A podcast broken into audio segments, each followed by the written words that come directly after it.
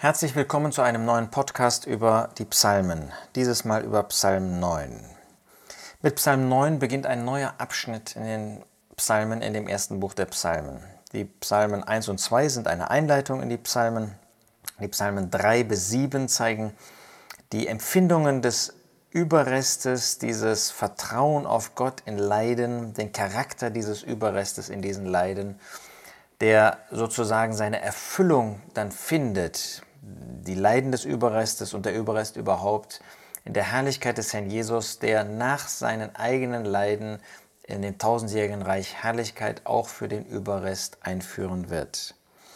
In den Psalmen 9 bis 15 und dann 16 mit dem Abschluss finden wir mehr sozusagen die historischen Ereignisse, die natürlich nicht genannt werden hier im Einzelnen, was dieser Überrest erleben wird, aber doch nicht so sehr die Empfindungen, den Charakter, sondern mehr, wie sie sich in diesen historischen künftigen Ereignissen, wie sie sich verhalten werden. Und die Psalmen 9 und 10 gehören dabei zusammen, sind zwei Psalmen, die miteinander direkt in Verbindung stehen. Dieser Psalm beginnt mit einem Lob Gottes in Vers 2. Ich will den Herrn mit meinem ganzen Herzen preisen, will alle deine Wundertaten erzählen. Hat der Jesus das nicht getan in seinen Leiden? Ja, wenn diese Leiden der künftigen Zeit des Überrestes in Israel, in Kanaan, in Jerusalem sein werden, dann erinnern sie uns daran, dass der Herr Jesus auch in diesem Land war, dass er in diesem Land gelitten hat und verworfen worden ist. Deshalb gibt es so viele Übereinstimmungen zwischen den Leiden des Herrn Jesus damals und den Leiden des Überrestes. Und er hat Gott mit seinem ganzen Herzen gepriesen. Er hat diesen Gott kundgetan, hat seine Wundertaten, hat seinen Willen, hat seine Herrlichkeit offenbart, indem er selbst diese Wunder vollbracht hat. In dir will ich mich freuen und frohlocken, will deinen Namen besingen, o Höchster.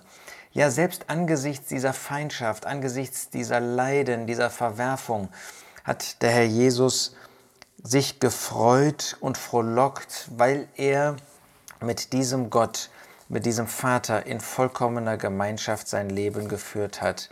Finden wir das nicht zum Beispiel in Matthäus 11 vorgestellt? Der Jesus musste dort die Städte tadeln für ihren Unglauben und offenbart damit, wie er der Verworfene war. Und dann heißt es in Matthäus 11, Vers 25, zu jener Zeit hob Jesus an und sprach, ich preise dich, Vater, Herr des Himmels und der Erde, dass du dies vor Weisen und Verständigen verborgen und des Unmündigen offenbart hast. Ja, der Herr Jesus war angesichts der Verwerfung nicht irgendwie jemand, der sich zurückgezogen hätte, ähm, der ständig in Trauer war. Ja, das hat ihm wehgetan. Nein, er hat Gott gepriesen. Er hat ein Leben geführt zur Ehre Gottes, in dieser Freude frohlockt, dass er in Gemeinschaft mit dem Vater leben konnte. Und er preist ihn als den Höchsten. War er nicht selbst der Höchste?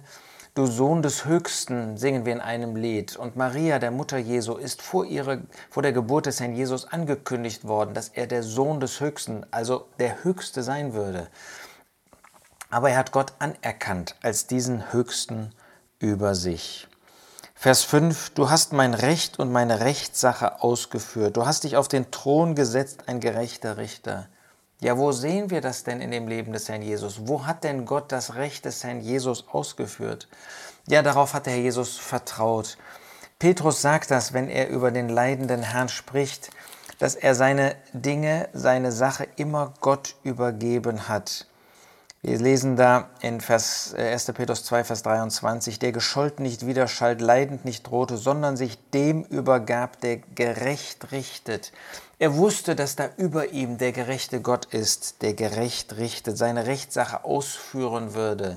Wenn nicht heute, dann morgen. Ja, wir müssen wohl sagen, dass der Herr Jesus eigentlich nie erlebt hat, dass seine Rechtssache gerecht ausgeführt worden ist, als er vor ungerechten Richtern, sagen wir Pilatus stand oder auch dem hohen Priester und den Schriftgelehrten, da wurde dieses Recht mit Füßen getreten. Aber der Jesus wusste, dass Gott einmal sicherstellen wird, dass ihm dieser Platz der Ehre gegeben wird über alles und dass dann sichtbar wird, dass er in jeder Hinsicht gerecht und vollkommen war. Ja, Vers 14 heißt es, sei mir gnädig, Herr, sieh an mein Elend von Seiten meiner Hasser. indem du mich emporhebst aus den Toren des Todes. Sei mir gnädig. Der Jesus machte sich abhängig von der Gnade Gottes. Und er sah, er empfand dieses Elend, in das er gekommen war durch den Hass, durch die Brutalität, durch die Gewalttat des Menschen. Und deshalb kann er sagen, erhebe mich aus den Toren des Todes. Er hatte das Vertrauen, dass Gott ihn nicht im Tod lassen würde, sondern dass Gott ihn erheben würde aus diesen Toren des Todes.